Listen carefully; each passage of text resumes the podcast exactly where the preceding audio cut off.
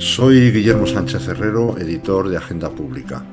Estás escuchando el segundo podcast de la tercera temporada de Green Deal, la oportunidad de Europa, que esta casa elabora en colaboración con Red Eléctrica de España y dedicado, en esta ocasión, a hacer balance de la conocida como Cumbre del Clima celebrada este mes en la ciudad escocesa de Glasgow.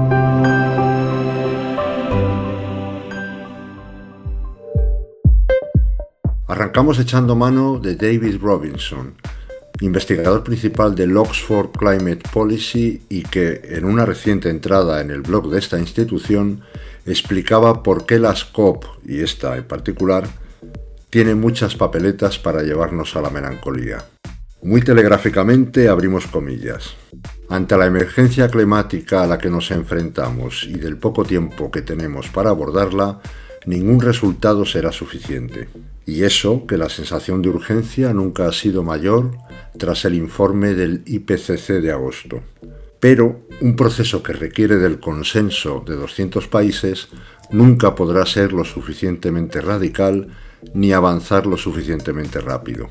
Con lo que estas cumbres están destinadas a decepcionar a casi todo el mundo pero especialmente a los jóvenes y a las personas que viven en las zonas más vulnerables. Y esa sensación de injusticia es especialmente aguda tras la pandemia de COVID-19 y la ausencia de solidaridad relacionada con la distribución de vacunas. Pero un tratado mundial como el Acuerdo de París que se basa en compromisos voluntarios siempre va a decepcionar si estos se comparan con lo que exige la ciencia, porque no se pueden ignorar los intereses nacionales propios, los intereses corporativos o políticos y la tendencia al free ride o dejar que otros paguen. Cerramos comillas. Para profundizar en esta fotografía en blanco y negro, hemos pedido a nueve expertas y expertos que valoren los resultados de la COP26. Repasando sus aportaciones, entre las palabras y expresiones que más se repiten se encuentran insuficiente y se necesita más ambición, pero también avances. No se hable más y que lo hagan los invitados. Empezamos con Ana Barreira, directora del Instituto Internacional de Derecho y Medio Ambiente, que nos habla de la compleja y endiablada gobernanza mundial de la lucha contra el cambio climático. Y una conclusión, claro que ha habido avances. Para evaluar con rigor los resultados de la COP26 de Glasgow, denominada por los medios como Cumbre del Clima, es necesario comprender la gobernanza de la Convención Marco de las Naciones Unidas sobre Cambio Climático, adoptada en Río de Janeiro en 1992 y que entró en vigor en 1994 cuando se celebró la primera COP. Estas siglas corresponden a Conferencia de las Partes, que es el órgano supremo de la Convención y es el encargado de examinar regularmente la aplicación de la Convención y de todo instrumento jurídico conexo que adopte la Conferencia de las Partes, y conforme a su mandato, tomar las decisiones necesarias para promover la aplicación eficaz de la Convención. Durante la COP26 también se celebró la decimosexta reunión de las partes del Protocolo de Kioto y la tercera reunión de las partes del Acuerdo de París. La agenda de estas reuniones se prepara de forma provisional por el Secretariado de la Convención con el acuerdo de la Presidencia y posteriormente debe ser aprobada por la COP. En esta ocasión, en la agenda de la COP junto con temas de procedimiento y recepción de informes presentados por los órganos subsidiarios de la Convención, como son el de asesoramiento científico y tecnológico y el de ejecución, además de presentados por el Comité de Adaptación y de las partes de la Convención, se incluían temas relativos a, en primer lugar, el Mecanismo Internacional de Varsovia sobre pérdidas y daños asociados a los impactos al cambio climático, las cuestiones financieras, lo que se refiere a la financiación a largo plazo, informes del Fondo Verde del Clima o del Fondo Mundial para el Medio Ambiente. También el desarrollo y transferencia de tecnologías, la creación de capacidad, los países menos adelantados o la cuestión de género y cambio climático. Mientras tanto, en la agenda de la reunión del Protocolo de Kioto se incluían los mecanismos de flexibilidad, el fondo de adaptación, la creación de capacidad y los informes de las partes y su revisión. Finalmente, en la agenda de la reunión del Acuerdo de París estaban los temas pendientes para el cierre del libro de reglas para hacer operativo dicho acuerdo. Esencialmente era el establecimiento de guías para los enfoques cooperativos de su artículo 6.2, las reglas, modalidades y procedimientos para el mecanismo de su artículo 6.4 y el programa de trabajo bajo el marco de los enfoques no basados en el mercado del artículo 6.8, junto a temas relativos a los registros públicos del Acuerdo de París y temas de financiación, por citar algunos de los que se encontraban en la agenda. Es en virtud de esa agenda sobre la que se pueden valorar las decisiones adoptadas por la COP y las reuniones de las partes. Por ello, se han producido avances en Glasgow. No podemos olvidar que las COP se celebran anualmente y desde la adopción del Acuerdo de París el avance ha sido significativo. Pedro Linares, catedrático del Departamento de Organización Industrial de la Escuela Técnica Superior de Ingeniería ICAI, director de la Cátedra BP de Energía y Sostenibilidad y cofundador y director de Economics for Energy, viene a decirnos que qué nos esperábamos de la COP26 cuando uno de los rasgos que se ponen de manifiesto en estas conferencias es precisamente la dificultad para pasar de las musas al teatro. De nuevo, y como ya era previsible, la COP celebrada en Glasgow nos ha mostrado las ventajas y los inconvenientes de este tipo de cumbres. La oportunidad política y mediática para firmar acuerdos parciales y voluntarios y para dar un cierto impulso político y social a este tema la dificultad para pasar de las musas al teatro, conciliando los intereses de todos los países en acciones reales y concretas de reducción de emisiones. Por tanto, los que piensan que la COP ha sido un, fracaso, ah, creo que no gestionan bien las expectativas, porque no entienden hasta dónde puede llegar una COP y hasta dónde no. En esa línea, pues yo al menos personalmente no tengo expectativas muy grandes cada vez que se celebra una COP y bajo ese punto de vista creo que la de Glasgow ha cumplido razonablemente las expectativas que yo tenía. Ha mantenido la pelota en juego, aunque a costa de algunas patadas hacia adelante, y también ha incluido alguna decisión que yo creo que es mala a futuro porque se puede volver contra nosotros.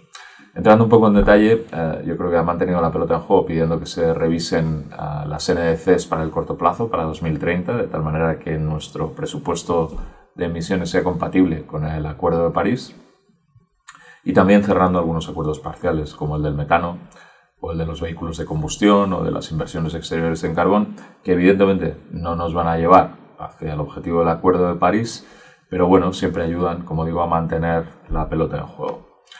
Las patadas hacia adelante tienen que ver con dos cosas. Por un lado, las promesas de largo plazo que se han realizado, 2050, 2060, 2070, que tendrán que traducirse en políticas concretas para, para ser efectivas.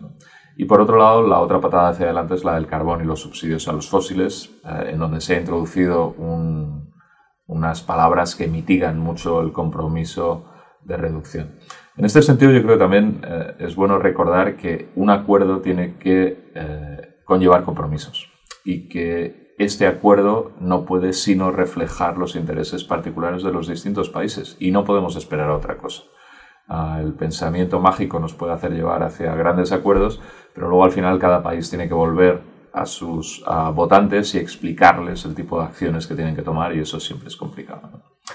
Y por último, la mala decisión, en mi opinión, es el cierre del artículo 6. El cierre del artículo 6, en mi opinión, es malo porque el comercio de emisiones definido en los términos en los que se define el Acuerdo de París es casi imposible que mantenga la integridad climática, es decir, es casi imposible que asegure ah, que no se van a aumentar las emisiones por la cantidad de incentivos perversos que hay alrededor. Tal como se ha planteado, todo confía en la buena voluntad de los agentes, pero bueno, pues eso ya sabemos que a veces no funciona.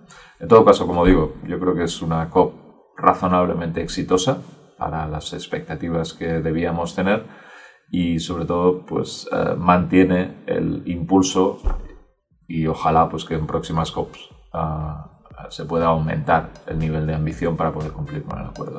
El experto en energía y cambio climático Emilio de las Heras combina a continuación eso del vaso medio vacío o medio lleno sobre la docena de semiacuerdos, semivinculantes y semiparticipados alcanzados en Glasgow. Botella medio llena en la cumbre del clima. Antes de la cumbre de Glasgow, el mundo estaba peor.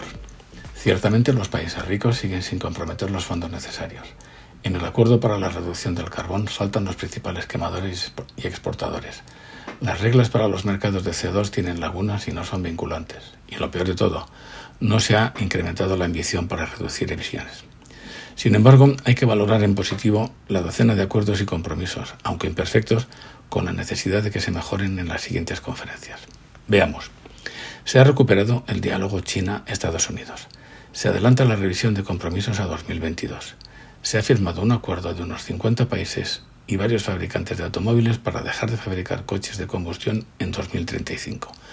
Los 200 países de la ONU se han comprometido a reducir el 45% de las emisiones globales en 2030 y conseguir emisiones netas cero en 2050. Se ha logrado un acuerdo para reducir el consumo de combustibles fósiles y sus subvenciones. Otro sobre la necesidad de reducir las fugas de metano otro para frenar la deforestación y otro sobre las reglas del comercio de emisiones. Se reconoce que los países dañados por el clima tienen derecho a ser compensados.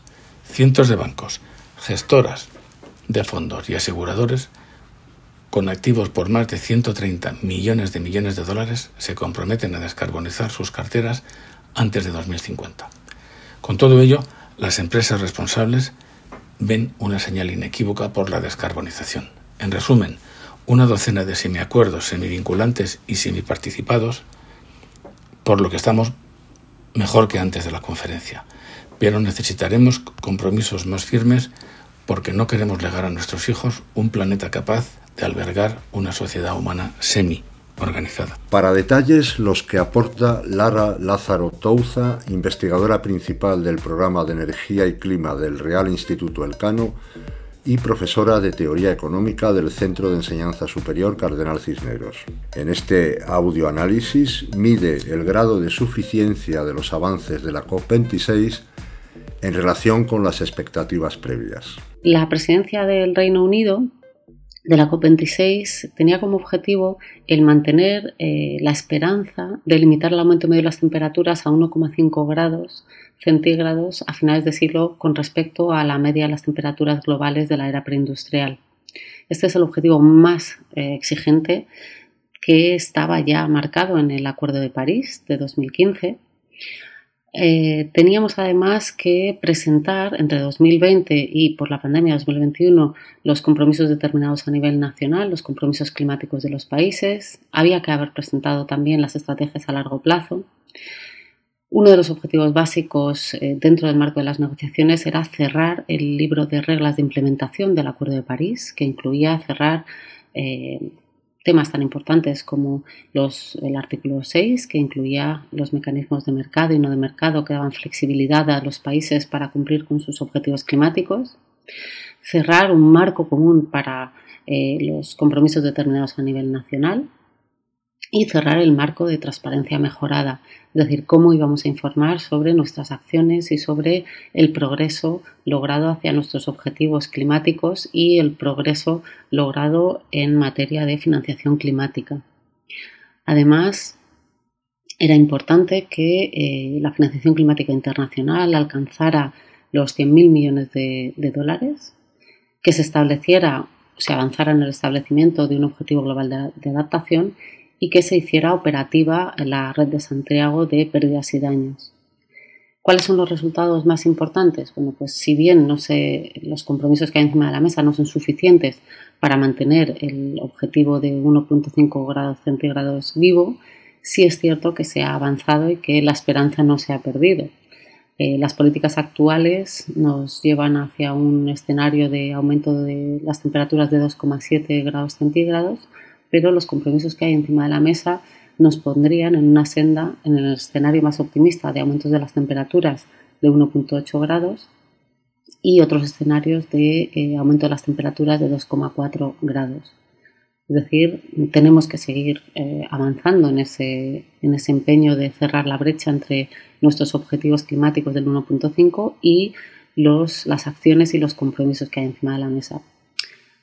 Por ello, eh, se ha decidido volver en 2022 con objetivos más eh, ambiciosos dentro de, lo que se ha acordado en el Pacto de Glasgow uno de los éxitos de la cumbre eh, es haber cerrado el libro de reglas de implementación del Acuerdo de París seis años después, aunque quedan elementos pendientes de, negociación, como por ejemplo pues elementos técnicos de los mecanismos de mercado y, no de mercado. Se ha cerrado también el, objetivo de tener un marco común para los compromisos determinados a nivel nacional eh, se ha cerrado también el marco de transparencia mejorada con las tablas sobre cómo vamos a ir informando de manera, em, de manera coordinada sobre los avances hacia los objetivos climáticos. No se ha conseguido cerrar la brecha de financiación climática, pero sí se ha producido un, sí se ha eh, puesto encima de la mesa un plan para cerrar esa brecha de financiación climática internacional entre 2022 y 2023. Además, eh, se ha establecido un programa de dos años de trabajo para mm, determinar el objetivo global de adaptación y se han eh, comprometido un aumento de, la financiación para la adaptación. Los países se han comprometido a duplicar la financiación para la adaptación en 2025 con respecto a los niveles de 2019. Se ha logrado operacionalizar la red de Santiago de pérdidas y daños. Eh, además, se ha, eh, puesto encima de la mesa un programa de trabajo en 2022 para avanzar en, las modalidades institucionales y operativas y se ha lanzado un diálogo para eh, analizar la financiación de las pérdidas y daños que eh, se cerrará previsiblemente en 2024. También es necesario resaltar eh, todos los anuncios que ha habido en el marco de la Agenda de Acción Climática, es decir, todas las acciones que, están, eh, que se han comprometido por parte de las, aquellos actores que no son parte del Acuerdo de París, es decir, gobiernos regionales, locales, ciudades, empresas, universidades. Y aquí eh, hay que resaltar los acuerdos del Race to Zero y Race to Resilience. Race to Zero, eh, que nos habla de mm, aquellos, eh, aquellos actores que son parte del Race to Zero, se comprometen a reducir sus emisiones de gases de efecto invernadero a la mitad en 2030 y de alcanzar la neutralidad climática a mediados de siglo. Race to Resilience, que, cuyo objetivo es aumentar la resiliencia de, de 4.000 millones de personas. Se han establecido también y puesto en, marcha eh, un compromiso global para la reducción de metano, un compromiso global para la eliminación de la deforestación en 2030. Hay una alianza de Glasgow eh, para las finanzas para las emisiones netas nulas y además se ha establecido eh, un, grupo de alto nivel por parte del secretario general de Naciones Unidas para medir el progreso en materia de la acción climática global. Los principales mm, mensajes que nos podemos llevar es que eh, si bien la COP26 no ha sido suficiente para cerrar la brecha entre los compromisos y las emisiones que mantendrían el aumento medio de las temperaturas en 1,5 grados eh, vivas a, final de siglo, hay una señal inequívoca, una señal inequívoca relativa a que el futuro será de emisiones netas nulas si queremos evitar las peores consecuencias del cambio climático. El progreso es claramente insuficiente, pero es progreso. Se ha logrado cerrar el libro de reglas del Acuerdo de París, se ha aumentado eh, los compromisos para la financiación para la adaptación se ha operacionalizado, se ha empezado a operacionalizar la red de Santiago de pérdidas y daños, se ha reconocido y dado la bienvenida a los informes científicos del IPCC. Ahora está claro que nuestro objetivo es limitar el aumento medio de las temperaturas a 1,5 grados, el objetivo más ambicioso del Acuerdo de París. Se ha incluido en el Pacto de Glasgow eh, que el objetivo es reducir las emisiones de gases de efecto invernadero un 45% en 2030 frente a los niveles de 2010, sabiendo además que ahora estamos eh, encaminados a un aumento de las temperaturas mayor de lo que establece el Acuerdo de París y que eso tendría consecuencias desastrosas. Se señaliza además el fin de la de los combustibles fósiles, hablando de una eliminación gradual del carbón.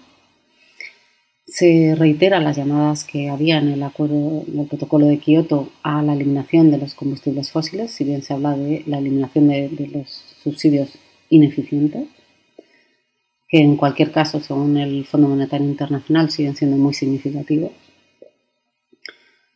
La agenda de acción climática ha sido uno de, las, eh, de los elementos más destacables, sobre todo en la primera semana de negociaciones. Y como resumen de todo, pues, eh, nos queda cerrar esa brecha entre los compromisos, la implementación y el seguimiento de esa implementación y bueno, pues esto es eh, un, un, gran desafío sabiendo que tenemos, según nos marca la ciencia, 10 años para eh, evitar las peores consecuencias del cambio climático. Entre los que ven el vaso medio vacío se encuentra Florent Marcellesi, eurodiputado de Equo y los Verdes Europeos. El acuerdo de Glasgow insatisfactorio. Y eso que ya no basta con caminar en el sentido correcto, sino correr. El acuerdo alcanzado con 26 es insatisfactorio y sigue siendo insuficiente para evitar la catástrofe climática pero gracias a la presión de la juventud y de los países más vulnerables, el Pacto de Glasgow mantiene la llama a favor de una mayor ambición climática, en línea con el Acuerdo de París. De hecho, es un avance que los países deban presentar nuevos objetivos en 2022 y aumentar su ambición de cara a 2030. Pero para no superar el grado y medio, ya no basta con caminar en el sentido correcto. Hay que correr. De hecho, es urgente actuar en esta década con mucho más rapidez y contundencia. Por otro lado, es de lamentar la poca altura de los países enriquecidos sobre la financiación climática, empezando por la Unión Europea y Estados Unidos. Siguen sin aportar los 100.000 millones de dólares prometidos años atrás y siguen reticentes sobre las pérdidas y daños para los países que lo pueden perder todo con el cambio climático. Para la COP27 en Egipto es fundamental rectificar. No habrá acción climática internacional sin justicia climática. Por último, después de años de rechazo por parte de los países de las energías sucias, el Pacto de Glasgow apunta a la necesaria reducción gradual de los combustibles fósiles. A pesar de que se haya debilitado en el último momento, el texto final del acuerdo manda un mensaje a los inversores. Está terminando la era de los combustibles fósiles. Eh, ahora bien, con este pacto en la mano les toca a los países hacer los deberes en casa. En España también Después de la COP26 queda claro que la ley climática aprobada en nuestro país a principios de año nació vieja. Para 2022 es urgente que el gobierno de coalición revise al alza su reducción de emisiones para 2030, del 23% al 55%. Junto con Europa debe trabajar también desde ya para terminar con las subvenciones a las energías sucias y planificar una hoja de ruta para salir de su dependencia al gas. En la contrarreloj climática, la credibilidad se juega ahora en casa. A Kilian Wirthwain, consultor en asuntos europeos, le ha disgustado que la UE no haya podido ejercer el liderazgo verde en la cumbre y que haya sido precisamente por razones políticas internas. Bueno, Glasgow ha sido una oportunidad más para ver que no se está cumpliendo con las obligaciones que emanan de los acuerdos suscritos anteriormente no se está haciendo justicia con lo que piden nuestros ciudadanos y ciudadanas y con la gravedad de la situación climática. Naturalmente, el discurso público y la percepción de la sociedad civil internacional ha respondido de manera muy crítica con los resultados de la COP26. Por supuesto, tenemos que analizar de dónde partimos y desde el Acuerdo de París no ha habido una trayectoria política que haya facilitado precisamente los, impulsos necesarios para un gran consenso internacional. Hablo de una administración Trump que se opuso durante cuatro años a la diplomacia climática. Y este paréntesis en el consenso internacional obviamente ha dejado sus huellas en Glasgow. Del mismo modo, la Unión Europea no ha podido ejercer el liderazgo verde que se esperaba, principalmente por razones políticas internas El clima entre los socios europeos es sin duda mejorable, sobre todo la tensión interna con Hungría y Polonia han, han debilitado el liderazgo ecológico de la Unión Europea durante la COP. No debemos olvidar que las políticas verdes son el pilar con más importancia de la agenda política actual de la Comisión Europea y de manera parecida la transición ecológica es el eje más importante de los 26 planes de recuperación que se han presentado en Bruselas por parte de los Estados miembros, a excepción de Países Bajos que todavía no han presentado su plan. Este impulso ecológico en Bruselas no se ha visto reflejado durante la COP26. Y bueno, si miramos hacia adelante, creo que para la siguiente COP será crucial que la Unión Europea se encuentre en una posición más unida, que Estados Unidos busque reforzar su diplomacia climática.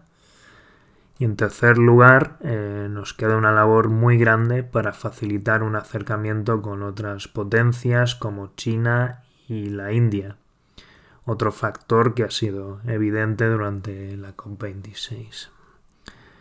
Finalmente deben alcanzarse los 100.000 millones de dólares que se prometieron para la transición ecológica para países en vía de desarrollo. Creo que mandamos las señales equivocadas como comunidad internacional cuando nos quedamos por debajo de lo prometido en definitiva podría ser el, resumen de la COP en Glasgow, ¿no? Nos hemos quedado por debajo de lo prometido. En la última newsletter de transición energética hasta la fecha, nos hicimos eco de una investigación de The Washington Post que ahondaba en la cuantía y gravedad de las emisiones de gases de efecto invernadero del planeta a la atmósfera.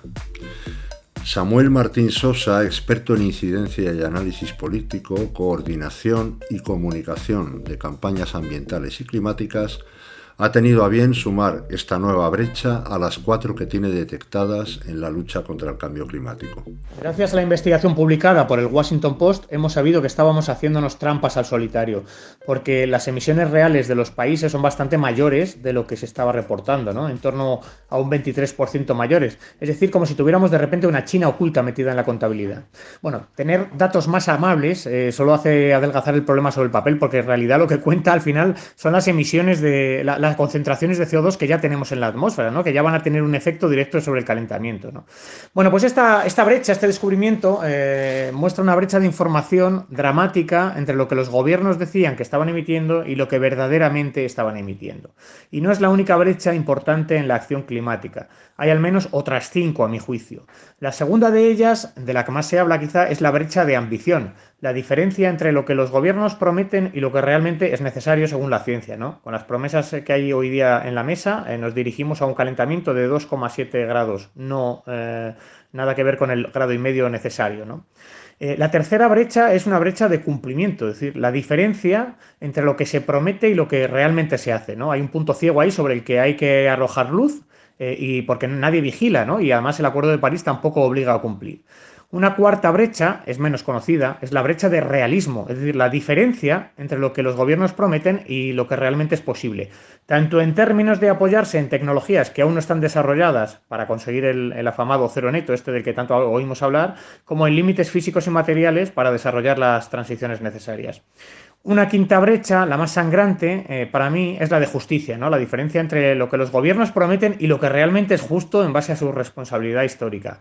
Y esto apela, por ejemplo, también a la financiación, ¿no? Hemos visto que en Glasgow los gobiernos no han querido comprometerse a establecer un mecanismo para pérdidas y daños, para compensar a aquellas comunidades y países del sur que están sufriendo los peores efectos sin haber causado el problema. Y la última brecha, la que si se cierra puede cambiar las tornas y y yo creo que permitir otro mundo posible, pues es la de la, de la, percepción social, ¿no? Creo que aunque el cambio social está muy asumido, la dimensión de lo que nos jugamos yo creo que no se percibe del todo bien hoy por la, todavía por la mayoría social. Emilio de las Heras ha querido repetir, esta vez para analizar los avances moderadamente positivos en la regulación de los derechos de emisión de CO2. El Acuerdo de París incluyó el artículo 6 para regular los mercados de derechos de emisión de CO2 dejando pendiente su redacción definitiva para cumbres posteriores. Casi se consiguió en Madrid, pero ha habido que esperar a Glasgow para lograr el consenso de los 197 países de la ONU. ¿Por qué ha sido tan difícil ese consenso? Para empezar, algunos países en desarrollo rechazaban tal acuerdo. Razonaban que eso perpetuaría las emisiones en países desarrollados que preferirían pagar a renovar sus instalaciones y que tales pagos servirían para construir infraestructuras verdes en el tercer mundo que acabarían construyéndose en todo caso. Otra dificultad resuelta era la doble contabilidad, defendida por Brasil, que exigía que los créditos pudieran contabilizarse en ambos países, el comprador y el vendedor de esos derechos de emisión. Lógicamente, eso se ha descartado. El mayor escollo eh, fueron los derechos históricos, es decir, créditos de carbono antiguos procedentes del protocolo de Kioto por más de 4.500 millones de toneladas de CO2 equivalente que algunos países pretendían trasvasar al Acuerdo de París. Finalmente, eso se ha limitado a los derechos posteriores a 2013 por unos 320 millones de toneladas. Otra dificultad fue que un grupo de países en desarrollo exigía que un porcentaje de los ingresos se dedicase a un fondo para afrontar daños en países vulnerables. El acuerdo alcanzado libra de ese porcentaje a las operaciones bilaterales y carga un 5% a los créditos que se negocien en mercados organizados como el europeo ETS. El acuerdo sienta las bases para que los diferentes mercados existentes, Unión Europea, Canadá, China, otros, confluyan en un sistema mundial. La valoración es moderadamente positiva.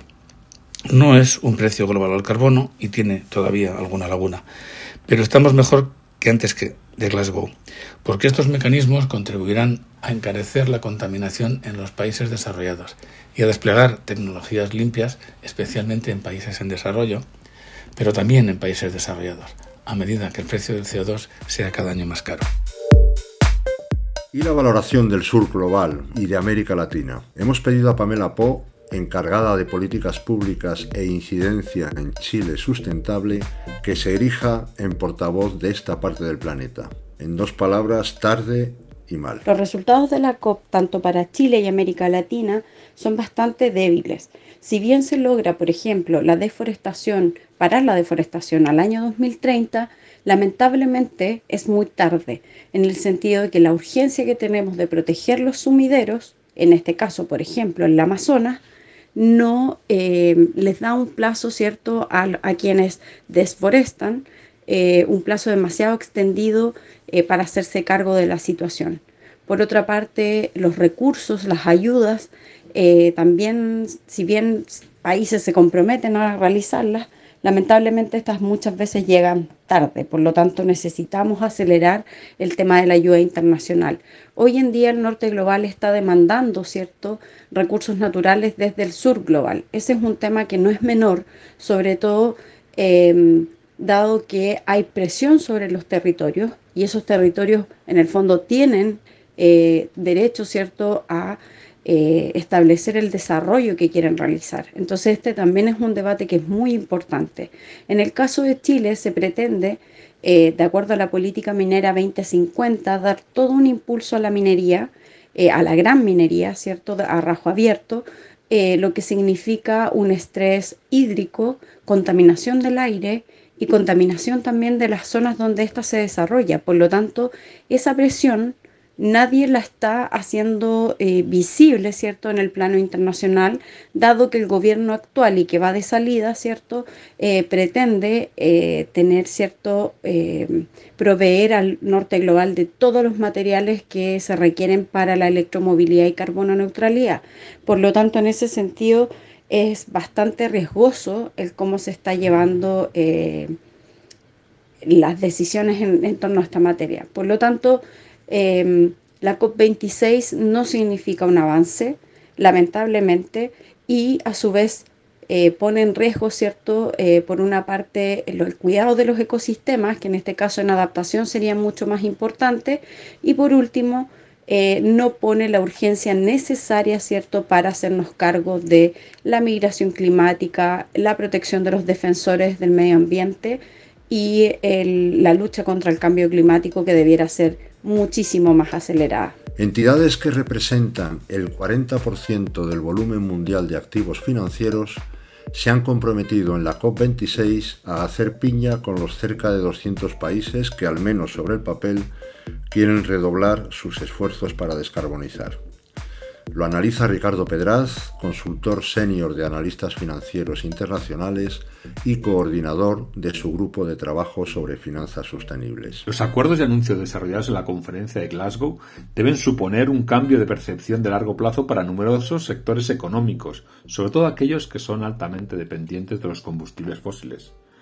Países que representan en torno al 90% del PIB global se han comprometido a descarbonizar su actividad. Y algo parecido han hecho las entidades financieras, en este caso aquellas que representan un 40% según volumen de activos. Esto hace que el margen de actuación fuera de estos compromisos será cada vez más escaso para estas empresas. Por ejemplo, la era del carbón parece llegar a su fin. Los casi 200 países que firmaron el acuerdo se han comprometido a reducir su uso. Además, algunos se han comprometido a no financiar nuevos proyectos vinculados a este mineral, acuerdo al que se han unido diversas entidades financieras públicas y privadas. El impacto de esta decisión yo creo que se ha visto tras la COP. Las empresas más vinculadas al carbón han perdido parte de su valor en bolsa. El resto de combustibles fósiles siguen teniendo margen de explotación, claro, pero cada vez menos si nos referimos a nuevas inversiones. Además, diría que algunos de los grandes sectores vinculados a las emisiones de gases de efecto invernadero han marcado su agenda de futuro y por lo tanto lo que deberían pedir sus inversores. Las actividades en materia de transporte por carretera, acero, hidrógeno y producción agrícola tendrán incentivos y apoyos para descarbonizarse, pero también trabas si no lo hacen. Son los que se llaman acuerdos como Glasgow Breakthroughs. Otro acuerdo es el relativo a las emisiones de metano y la deforestación, que tiene implicaciones climáticas y económicas. Se esperan en torno a estos dos ámbitos nuevas normativas e iniciativas con ello, sectores como la extracción de petróleo y gas, de nuevo, la agricultura, ganadería, incluso la gestión de residuos sólidos, la depuración de agua o la madera y el papel, se verán abocados a nuevas inversiones para cambiar su modelo de producción, dado que las limitaciones serán crecientes. El sector financiero parece haber asumido su papel como relevante, además. Su compromiso de financiación dentro de un escenario cero neto supondrá cambiar pautas de inversión, también de financiación y de aseguramiento, que acompañarán e incentivarán la acción del resto de los sectores económicos, que esperamos, eso sí, se concrete todo más pronto que tarde. Por otro lado, tendrán que atender en mayor medida los que llamamos stranded assets, son esos activos varados por el elevado riesgo que suponen y el creciente importancia que tienen para los supervisores financieros. Con todo ello, creo que se puede decir que se han dado algunos pasos en esta cumbre que pueden limitar la incidencia de desastres naturales en el futuro, lo que como contrapartida hará aumentar los riesgos que se genera en la transición, que obviamente será más rápida. Aún así, hay un escaso margen para asumir como viable un escenario de más un grado y medio. De no alcanzarse ciertos hitos a medio plazo, empezaremos, eso sí, a hablar de crecientes riesgos derivados de los desastres naturales, con lo que ello conlleva.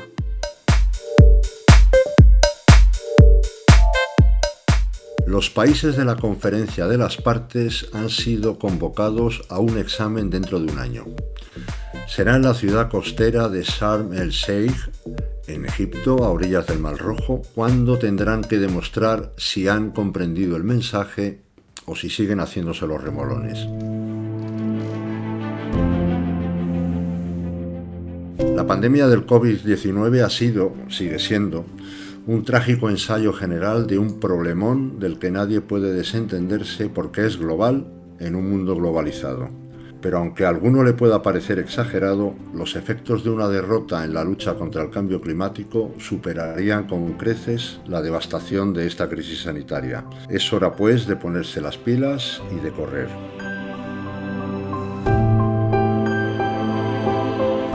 Soy Guillermo Sánchez Herrero y este ha sido el segundo episodio de la tercera temporada del podcast Green Deal, la oportunidad de Europa. Hasta la próxima.